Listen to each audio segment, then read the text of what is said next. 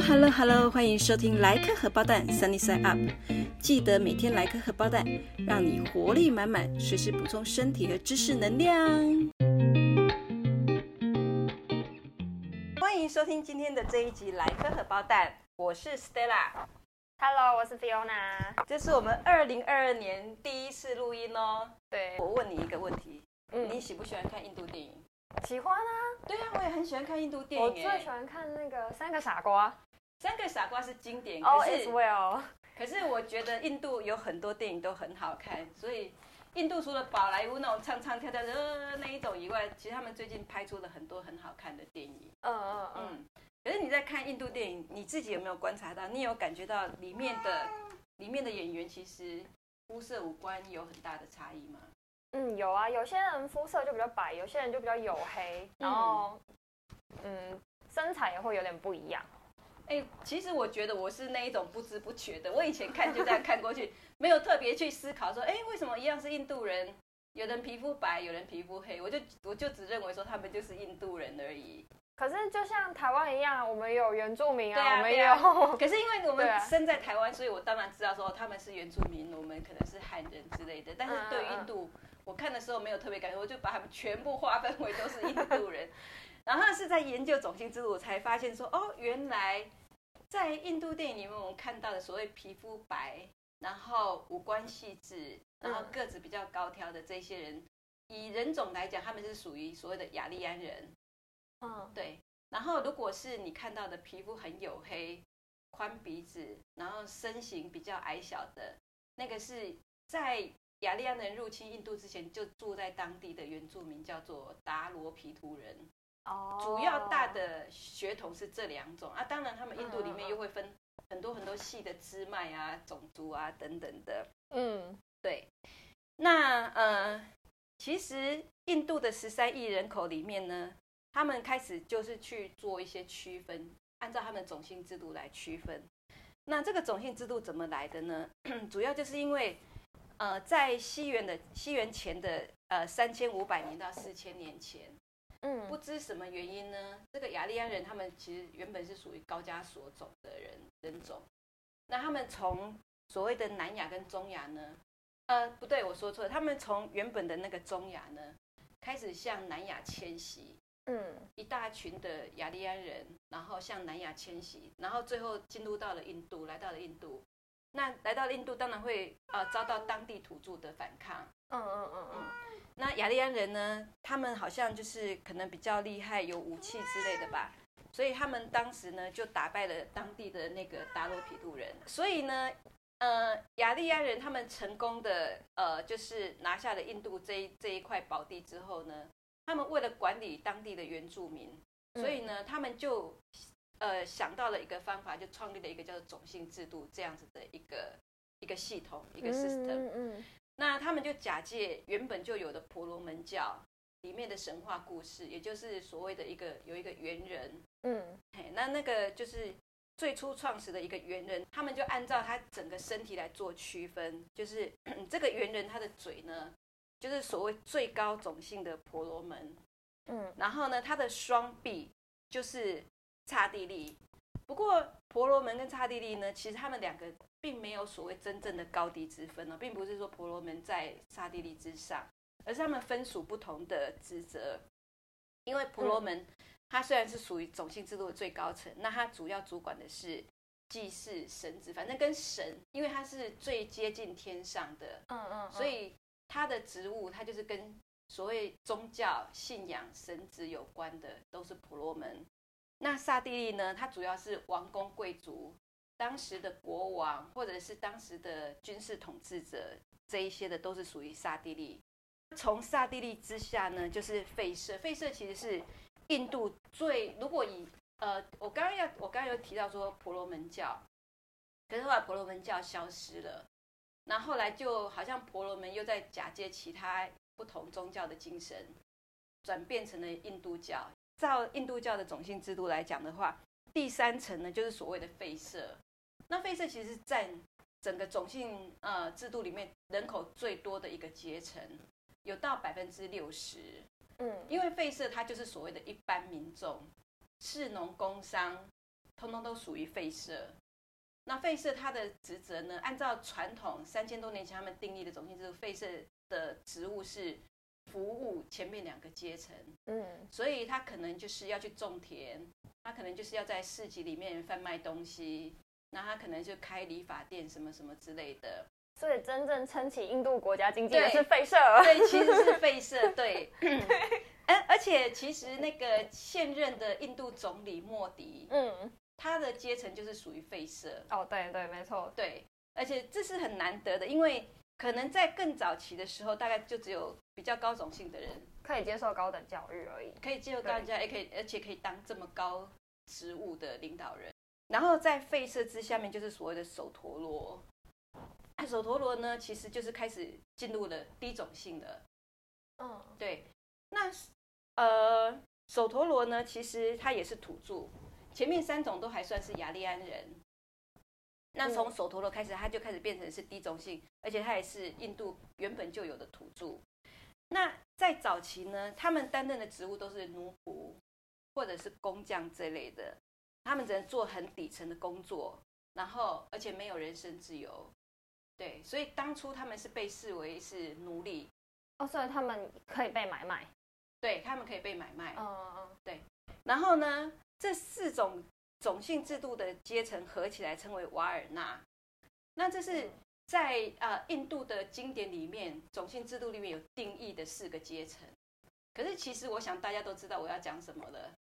嗯，还有一种人，对你就直接说吧。对，还有一种人没有连连这四种阶层都进不去的，他就叫做贱民。贱民其实是比较耸动的一个名称，就是大家会很有感。嗯可是它其实还有一个真正式的名称是叫做达利特人。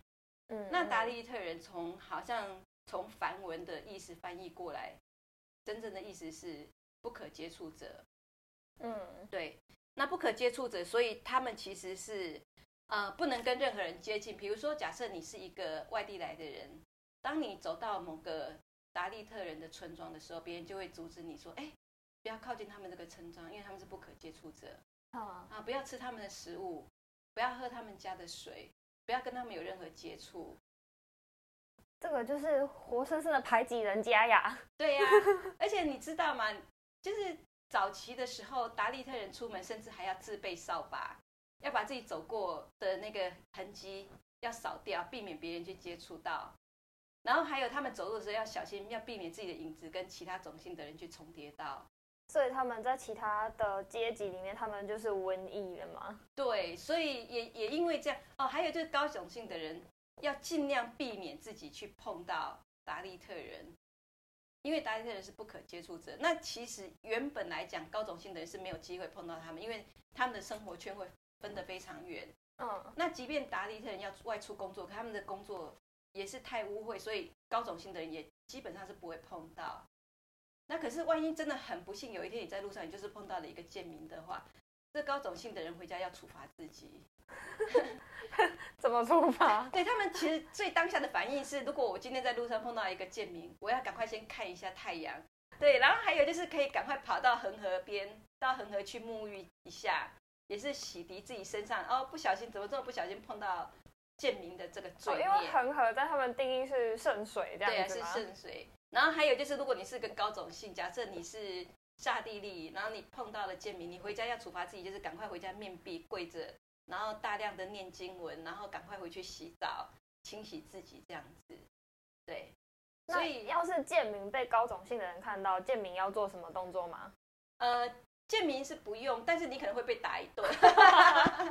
对被被高种姓的人打，对对对对，可那可是高种姓的人不是连碰都不能碰贱民吗？哎这个就是我觉得很 tricky 的地方。新闻其实就有出现过说，哦，有有一个贱民男子，那有一天就被被人家邀请去参加这场婚礼，然后他就坐上桌。一开始他坐坐一坐那一桌的时候，那一桌都没有其他人，所以他也不疑有他，就坐下去准备要吃那个婚宴。可是嗯，后来呢，那一桌就开始慢慢慢慢就坐满了人，然后到最后，当大家发现哦，原来他是贱民，因为可能那一桌就只有他一个贱民，其他都是有种姓的。嗯，所以他们就联合起来打他，然后他已经道歉，然后对不起，然后赶快站起来，然后离去。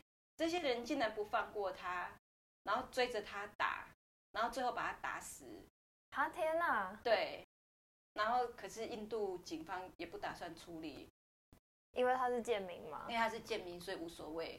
因为他们认为贱民不是人，就是就印度教的种姓阶层的观点来看，他们觉得贱民不是人。嗯对，所以贱民他能够从事的就是最污秽，因为印度教有一个很重要精神，就是洁净跟污秽。嗯嗯，印度教强调一定要很洁净，所以他们为了强调洁净，他们甚至家里是没有马桶。所以我觉得好奇怪，那晚上想上厕所，对，而且我觉得常会拉肚子，不是吗？我我要拉肚子的时候，我还得跑到外面去。这来不及了。对，所以这个我觉得真的是太太令我觉得匪夷所思了。这个我觉得为了讲求捷径，就是有点到病态的那种感觉。而且你不觉得这个也是另一个很 tricky 的地方？你的印度教讲究洁净，可是它可是从你身体制造出来的产物对对啊。可是你有没有想过，你大便到外面，外面很脏哎，所以印度就是给人家诟病，到处都很臭很脏，不是吗？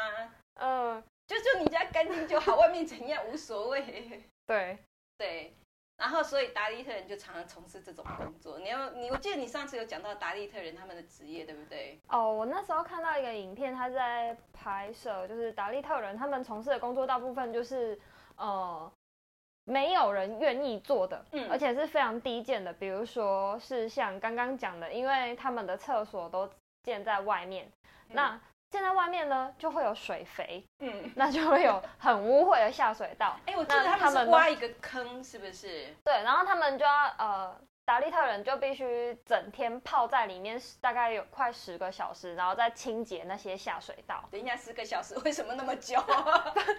中间当然有起来休息一下，就是因为他们工时很长，嗯可是他们只能领微薄的薪水。我记得那时候好像换算折合台币大概一百多块钱而已，要我泡在里面十个小时，然后只拿一百多块钱。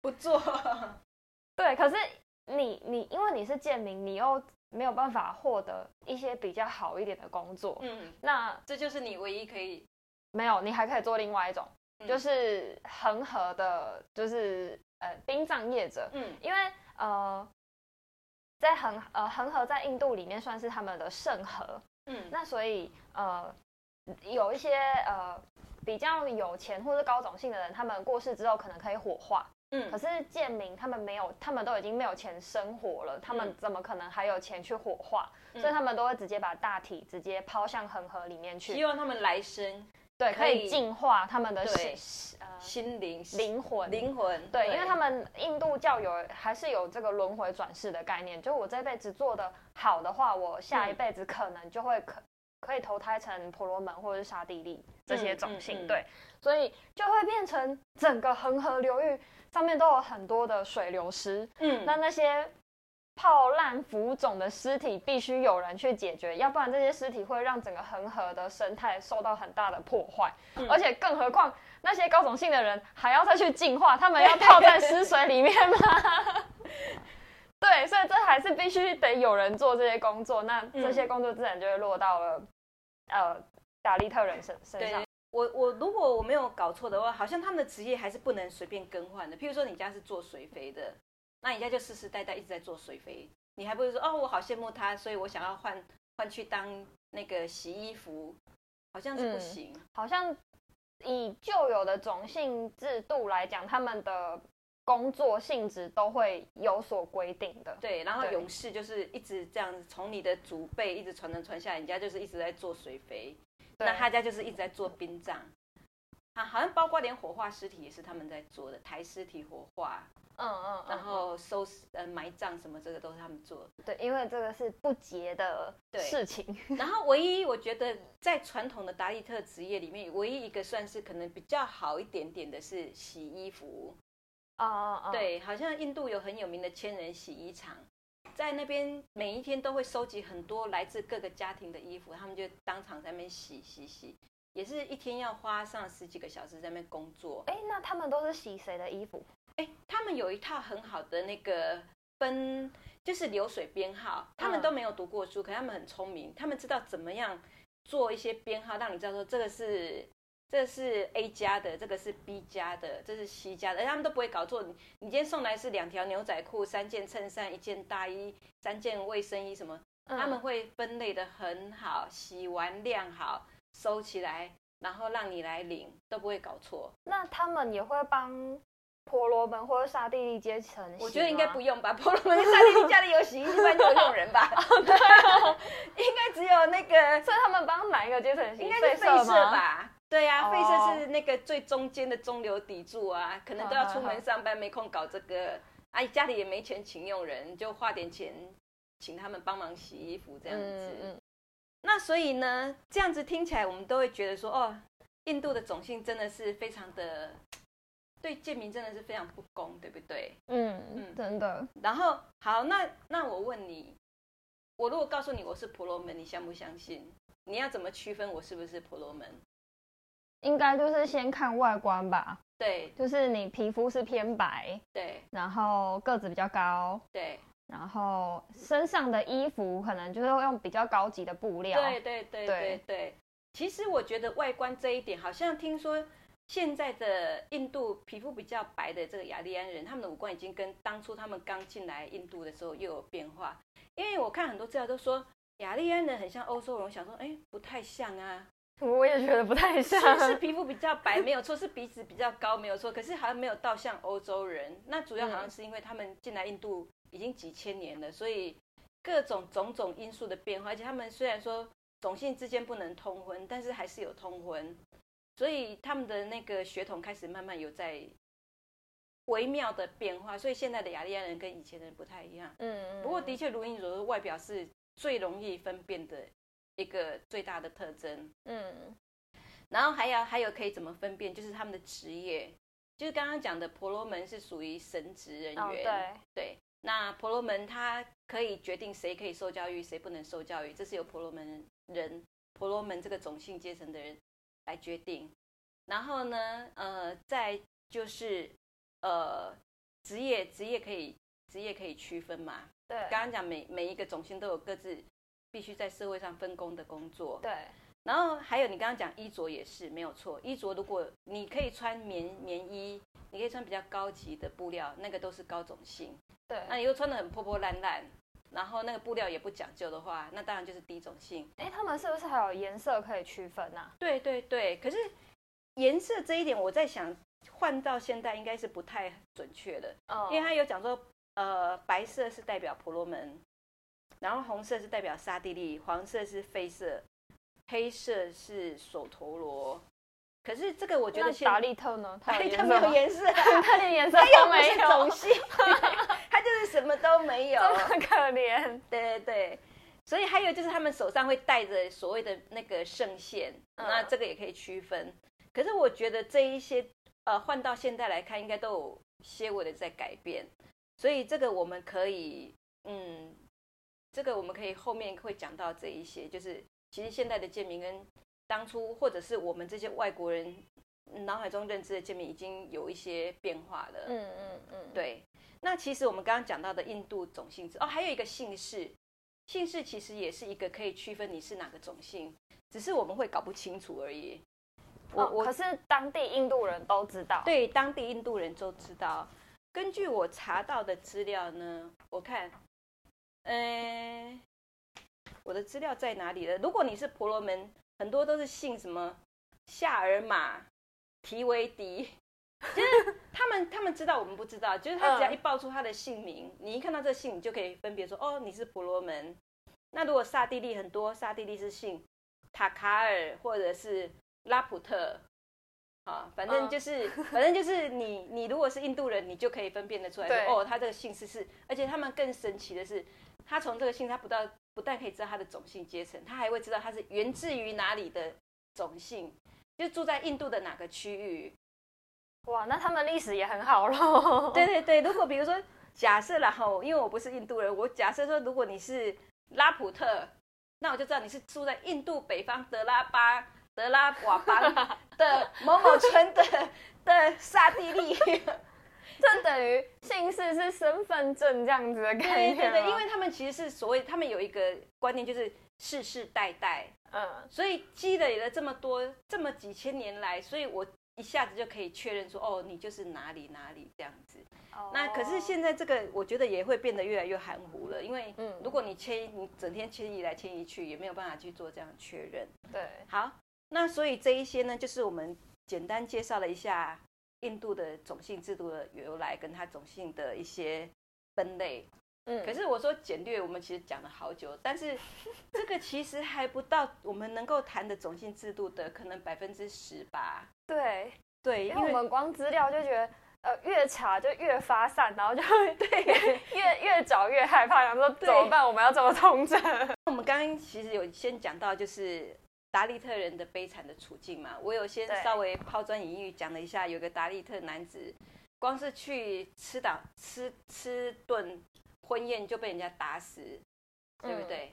那我觉得说，呃，其实很多达利特人他们真的是不被公平的对待。那有一个职业叫。剩女，对你刚刚说的达利特男性已经很惨了嘛？那其实达利特女性呢更惨，因为嗯呃这边的圣女，印度圣女呢，其实你会觉得她她的这个名字，却觉得好像很神圣不可侵犯，嗯，可能就是你会把她联想成可能跟尼泊尔火女神一样的地位，嗯，就是会受呃民人民的膜拜啊，就像尼泊尔的火女神，他们是连。总统都要跟火女神下跪膜拜的哦。对，可是其实呢，印度圣女不一样。嗯，那这些印度圣女，她们大部分都是达利特的女神。嗯，来来来成成为这样的圣女，因为她们呃，第一个就是达利特，嗯，应该怎么讲？印度呢是一个超级重男轻女的一个社会。那这些这这个现象在达利特又。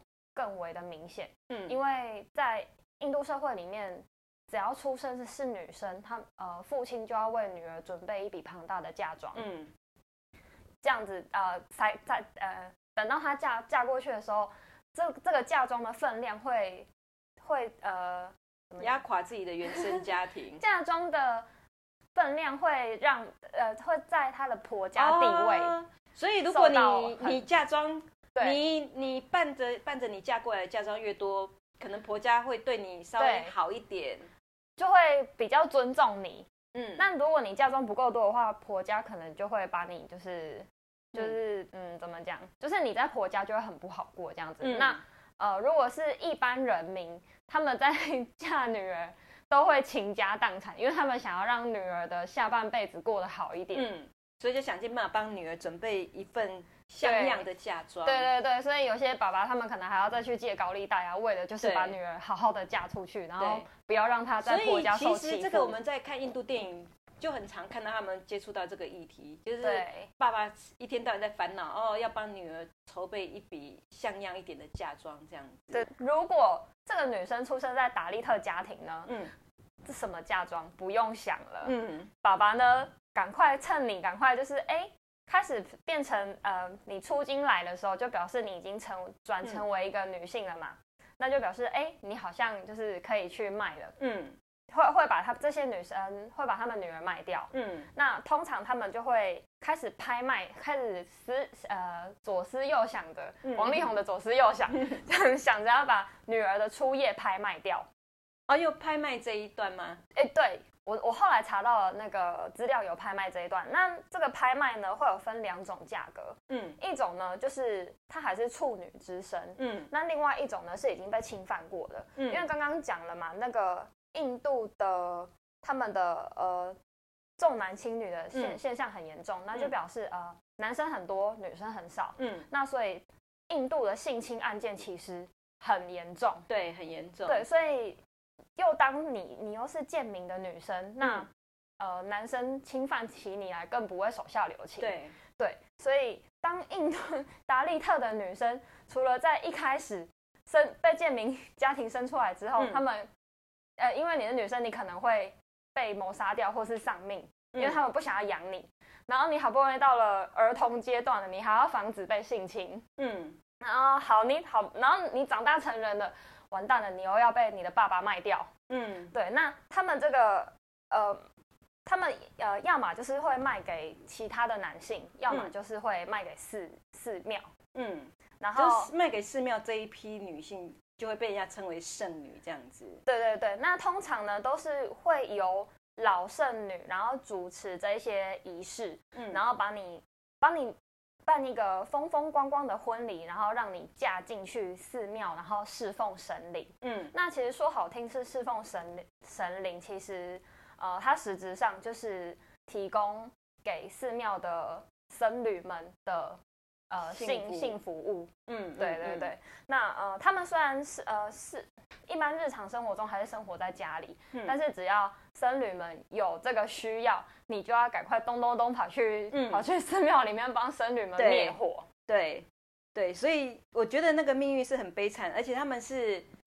呃，好像是从很小就开始做，然后一路做到只能做到好像三十几岁就没有利用价值了。呃，他我这边查到他是没有一个一定的岁数，可是当你年老色衰的时候，这些僧侣们他们就会觉得，哦，你已经老了，你不美了，嗯所以他们就会把你退下去，对退掉，或者是就是卖掉这样子，嗯。然后他们会再选拔新的剩女。嗯，对，然后这这个就会变成一个恶性循环，对，就是呃贫困家里没有钱，然后寺庙愿意来把你买买回来买过来当剩女，嗯。所以贫困家庭就会因为这个剩 剩女，然后家里多了一些丰厚的报酬这样子，嗯，然后一嗯直一直不断的恶性循对因为环下去。对女生来讲，其实尤其是你是一个女性的达利特人，你能够真的选的职业非常之少。对，那剩女这份职业虽然是听起来悲惨，可是它有一个最实质的东西，就是它其实它的报酬相对是高的。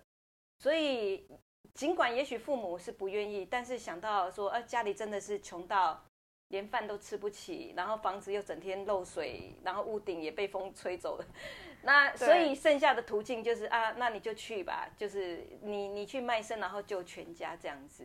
对，没错。嗯而且因为圣女她这个，嗯，她要长期的就是取悦男人嘛，嗯，对那就会变成这种情况下就会养成性病的温床。所以在呃，我查到是在安德拉邦里面，它算是印度的第八大的城邦吧。嗯它在印度的东南部，在孟加拉湾西湾西岸那边，就嗯有四点二万人从事剩女这个职业。嗯那在这里面呢，有已经有百分之四十 percent 的人得到艾滋病。哦，好好对对对高哦。所以在印度，艾滋病病毒感染者已经超过五百万人。嗯那嗯，如果没有有效的控制的话，它会每十年可能预计会再增另外增加三百万新患者。所以早在二零零三年，艾滋病就会就已经成为印度人口死亡最多的疾病之一了。嗯，对啊，对。那你刚刚讲到剩女，就是是达利特的女性组成的。嗯，那可是除了这个以外，印呃达利特的女性还有一个更悲惨的命运，我觉得甚至是比剩女还要更悲惨。就是很多达利特的女性会被性侵，对，对，因为呃，听我我查到的资料，他说印度几乎每十七分钟就有发生一起强暴案。你能想象吗？十七分钟等于你现在从这里走下楼到公馆的大学口那边买个胡椒饼，再走回来，这十七分钟内你就已经被性侵了，对，很可怕。我记得，呃，我我之前有看到一篇报道，他写说，达利特的女子里面有百分之九十 percent 的人已经被性侵过了。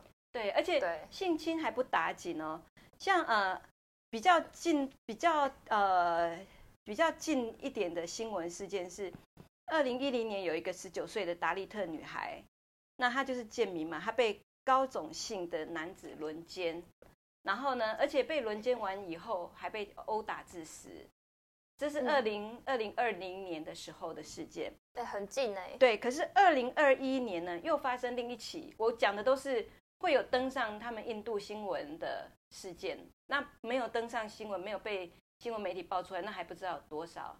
然后二零二一年，也就是去年刚刚过去的那一年，有一个九岁的达利特小女孩，她要到那个火葬场呢去取水，然后呢拿水回家的路上，被高种姓男子拖走，然后一样被轮奸。她才九岁耶，你能想象吗？天哪，然后这这几个高种姓的男子一样是把他轮奸之后，几个几个男的哦，把他轮奸之后，然后同样把这小女孩打死。那这个他们既然是达利特人，那他们住的那个村庄就都是达利特嘛，嗯，所以他的父母知道这件事情就哀痛欲绝。那整个达利特村庄的人就非常的义愤填膺，那大家就全部呃就是冲到那个警察局，然后叫警察一定要彻查。可是比较诡异的是，嗯，当他们从从警察要去办这个案子，发现那女孩子已经被火化了。他速度这么快，对 他们就是警察，就是完全不想处理，然后就迅速把她火化。所以，即便这些达利特人非常的愤怒，然后希望说，哎，去验一下他的身体是不是有殴打的痕迹，或者是想要验一下他的下体有没有精液，都没办法，因为在他们赶来之前，这女孩就已经被火化了。所以他们非常的生气，而且，呃，警察好像知道是高种姓男子犯的案，所以他们就是完全不想处理，对于这个案子。打算吃案，把它把它盖下来。嗯，那所以就有人很生气，把这整个事件呢，就是公诸于世，可能是透过社群媒体，或者是可能是把资料，呃，就是放给电视台，让他们来报道这样子。那所以这个这个事件就在印度，呃，引起了轩然大波。可见印度人其实也不是这么的木然哦。他们也是有有觉得说达利特人真的是被受到不公平的对待。我觉得应该是现在的教育的普及，然后跟人民的思想开始已经有脱离跳跳脱种姓制度的这个对这个阶级思考了。所以这一个九岁女孩这个事件呢，后来还变成演变成印度全国的示威抗议。那尤其是那时候美国也在红红火火的一直在吵这个黑人的命也是命。Black Lives Matter，然后这个 Black Lives Matter 这个事件还呃到处遍地开花，连欧洲各地等等的都有这样子的活动，所以印度也想要仿效，所以他们也创造了一个 Hashtag，叫做为印度的女儿伸张正义。嗯，然后很多人上街举标语，然后抗抗议，然后喊口号。但是我在想，可能是因为疫情的关系，所以这个事件好像后来就嗯不了了之，就就这样子结束。可能在国际间的话语就是比较少吧，对声音比较少这样子。对，那呃，其实刚刚你不是有问一个问题说啊，不是呃建明是不可接触者，那为什么高种姓男子会去性侵这些达利特人？哦，这边我有查到一个起源，嗯，呃。打呃打高种姓打低种姓，这个这个我才其实我我我我我查的是剩女的这一块，嗯，就是其实一开始呢，剩女是非常高贵纯洁的职业，嗯，因为其实尼泊尔跟印度他们都是印度教的国家，嗯，那尼泊尔它就有保留这个传统。有多少人信印度教？印度吗？百分之八十，将近百分之八十啊，好可怕哈！对啊，这个国家简直就是被印度教统治了。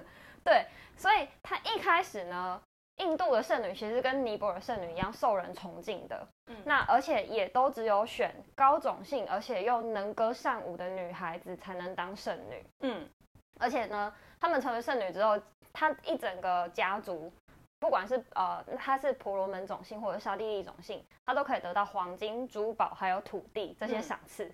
所以他们这些圣女们只要钻研、精研那个。音乐跟舞蹈，还还有侍奉神灵就好了。嗯，但但是呢，随着当地就是印度当地的印度教不断的这斗争跟发展，圣女的地位就越来越没落，而且到后后面的国王、祭司在内的权贵，他们对于包养。跟侵犯圣女这件事情居然十分的热衷，嗯，所以很多高种姓的家庭就赶快把自己的女儿藏起来，嗯，那这些肮脏的事情就给别人代劳就好了，嗯，那这样子之后一直一直演化下来，大家都不愿意把女儿献奉呃奉献出去给神明当，本来是一件神圣的事情，对，那谁愿意做？那就只剩下可以拿到钱的达利特愿意做了，因为他们连。活下去都是个问题。那当剩女，我至少不止我可以活下去，我还可以让我的家里也可以活下去，嗯，也有一口饭吃。嗯，对啊，嗯，刚刚讲的都是事实。可是，呃，时至今日，现在已经是二十一世纪哦。我觉得其实印度种姓已经逐渐的在起了非常微小但是可见的变化了。嗯，对，尤其是现在你看网络这么发达，手机这么发达。社群媒体这么发达，然后印度人也不是一个印度也不是一个封闭国家，对他们也会接收外面的资讯，所以这个事件其实开始慢慢的有所转变。就是三千多年前雅利安人刚来的时候，他们的确享有所有这一切特权。可是经过世世代代这样一直分化，一直分化，哎，其实婆罗门人并不一定是最有钱的人哦。哎，很多贱民的资产其实远比婆罗门的人更多的哦。哦，因为有很多新兴的。行业兴起嘛，因为以前没写进去种姓制度里面的，他们就可以做。其实我们说说说跟一直在强调说世世代代，从我们外国人的眼中看起来好像是哦，这个是真的一个很可怕、不可打破、不可翻转的阶层。可是现在其实他们阶层开始慢慢在翻转，因为自从呃一九六五年印度独立之后，他们就有特别针对贱民提出了很多保护的措施，嗯嗯，包括他们的就学、就学的权益、就业的权益。甚至在那个呃议会里面的席次，甚至他们要呃贷款啊等等的，在印度的立法里面都有替特别替他们设立了一些保障名额，然后也有提供给他们一定的这个贷款的优惠帮助这样子。嗯，那这个其实有一个非常重要的灵魂人物，就是他们的所谓的宪法之父，叫做。安贝卡，安贝卡，安贝卡，我们下一集会提到他。对，嗯，啊，所以其实你今你我们刚刚讲到的那些是比较固有的僵化的种姓制度，但种姓制度今天已经开始在逐渐的崩崩瓦解了。嗯，开始打破那个隔阂了。对对对对。那呃，其实我自己看到的资料，比如说呃，有非常多低种姓，像手陀螺，像贱民，当他们来到大都市以后，他们就其实大都市。大家都很忙，就是一个工商社会，他们已经没有太多时间去钻研那个种姓不种姓的。那比较重要的事情就是赚钱，然后提振经济等等的。所以，即便你是一个低种姓的人，只要你有能力，你有大家认可的能力，然后你也有受过教育，其实你是可以在大都市里面谋生，然后而且也可以跟大家平起平坐。不再是受到这样种性的一个束缚，因为大都市人的，因为大部分受过教育，说他们思想会比较开放吧。对对对，所以你离开你原本住的区域，然后你向孟买、像新德里这些地区移动的话，其实你是可以有很好的机会找到好的工作，但是当然还是全凭你的能力。嗯，那我自己看到的有一个例子是，有一个达利特人一家人，他们住在孟买，那。这个家庭的爸爸呢是某家能源公司的经理，而妈妈呢是中学的生物老师，这个职业都很不错，对不对？嗯，对，即这个即便是在台湾都是算被人家尊重的职业。那他们的两个小孩一男一女呢，也都有受到很好的教育，而且这两个夫妇他们存了钱以后，他们是住在自己买来的房子哦，以前建民是没有房子的哦，他们现在有自己的经济能力，可以在孟买。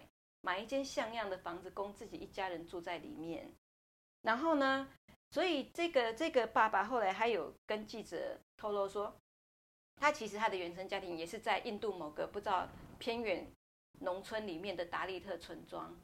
那后来他是凭着自己努力苦读，然后一路从小学、中学这样一路读到大学毕业，然后来到大城市找工作谋生这样子，所以他等于是翻转了自己的命运。嗯嗯，然后还有一部分是因为。他说他改信了佛教，对，那因为我们刚刚有讲到这个所谓的种整个种姓制度这个包装这个 package 是印度教，是源自于印度教，所以他认为说我改信了佛教，我就跟你的种姓没有关系的，因为佛教众生平等啊。对啊，所以你就不要拿你那一套种姓制度什么的来约束我，我不我才不 care，不吃你那一套这样子。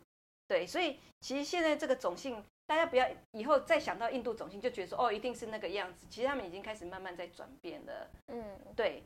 然后啊，还有一点我觉得也蛮有趣，就是低种姓自己互相也会看不起。为什么？这是说应该要同温层要互相取暖。这个我觉得可以理解啦。如果像手陀螺就看不起贱民呐，对不对？我手陀螺已经很惨了，可是还有比人家比我更惨的，我就看不起他。贱民不在种姓制度内啊。那贱民跟贱民可以互相取暖吧？没有贱民也会互相看不起贱民，因为同样是贱民，还有分三五九等这样子。然后所以呢，那个记者又采访到另外一个是手陀螺的青年，那他也是到了大都市来工作，可是他有一个困扰，就是说他找不到女朋友。那不知道跟他手陀螺的出身有没有关系啊？总之他就说他找不到女朋友这样子。嗯，他就说，可是其实呢，也是有达利特的家庭呢来提亲，就是啊、希望把女儿嫁给他。嗯，嗯，他可他自己就很不屑说，嗯，但是他们家是清洁工啊，他们家的身份不怎么样啊。然后可是呢，他自己又说他立志要打破种姓通婚的禁忌，自相矛盾啊你啊。不觉得这个是 啊，他应该是想要娶婆罗门的女生啊，她们想要娶他达利特打破这种打，破，不是要往下他要。向上打破啦。这这实在是真的是令人觉呃三条线。好，但是我觉得非常乐乐见其成，因为呃，就我刚刚讲的那个在能源公司当经理的这个达利特爸爸呢，记者就问他说啊，你对于这个将来建民的命运翻转，你的看法是？他说他非常乐观。因为他觉得说，其实现代社会跟古代已经不一样了，嗯，然后大家也开始纷纷的都有接触到更新的这些观念，那所以大家也开始接受到所谓的这个重呃，就是人人平权、人人生而自由的这样的观念，所以他对于印度的未来，他的想法是非常乐观的。嗯，对，anyway，不知道所谓真正的人人平等的世界哪一天会到来。希望有一天这个世界可以做到这样子。对，嗯，好，这就是我们今天谈的印度的种姓制度。我觉得它好复长杂，啊 好复杂哦！天哪，我觉得其实我们可能整个种姓制我度，们大概只讲了凤毛麟角一点点而已对对耶。对对对。那啊、呃这一集我们讲的觉得有点不过瘾，所以下一集呢，我们会特别在针对建民再开一集，讲说真的有努力翻转自己命运，而且成功，而且是成名的嗯，建民。对，好，那希望如果你听我们这一集有任何意见或想法的，欢迎留言给我们。